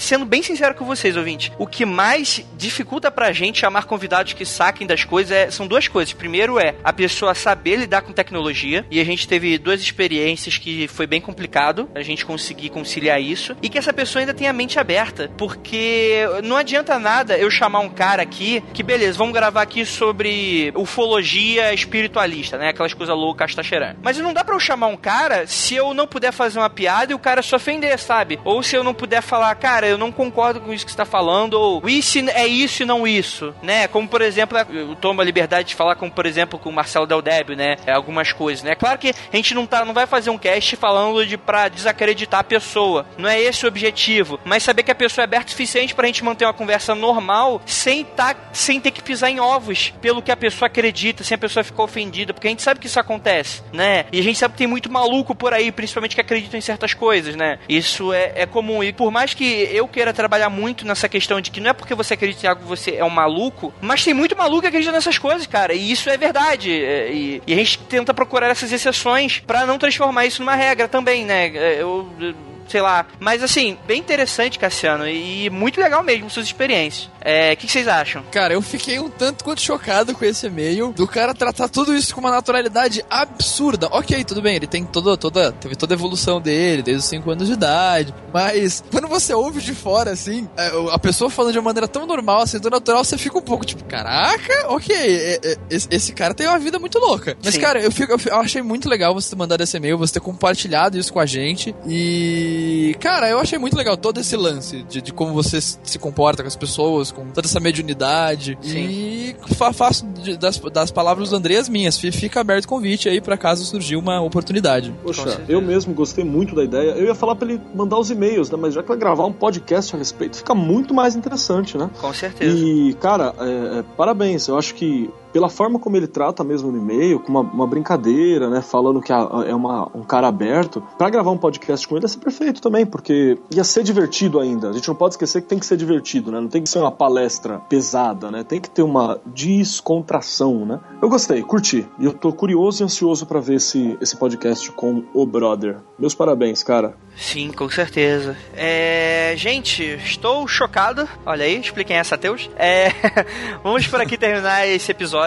Obrigado a todos vocês que estão aqui comigo. Marcos, mais convites virão em breve, né? Opa, tamo junto. Você me convenceu, né? A gente vai aí abrir a nossa Telex Free. Você compra algumas camisas e vai revender elas. E traz mais duas pessoas. e a gente ah, faz o nosso. Descarnados ou não, né? Tá pois é. Sim, eu, com certeza, filho. Eu quero os cinco obsessores para jogar ideia na cabeça do pessoal comprar camisa. é, brincadeira, gente. Mas assim, é, espero que todos vocês apoiem essa iniciativa. É, gostaria de agradecer a todos vocês que ficaram aqui até agora. E é isso, né? Não olhem para trás.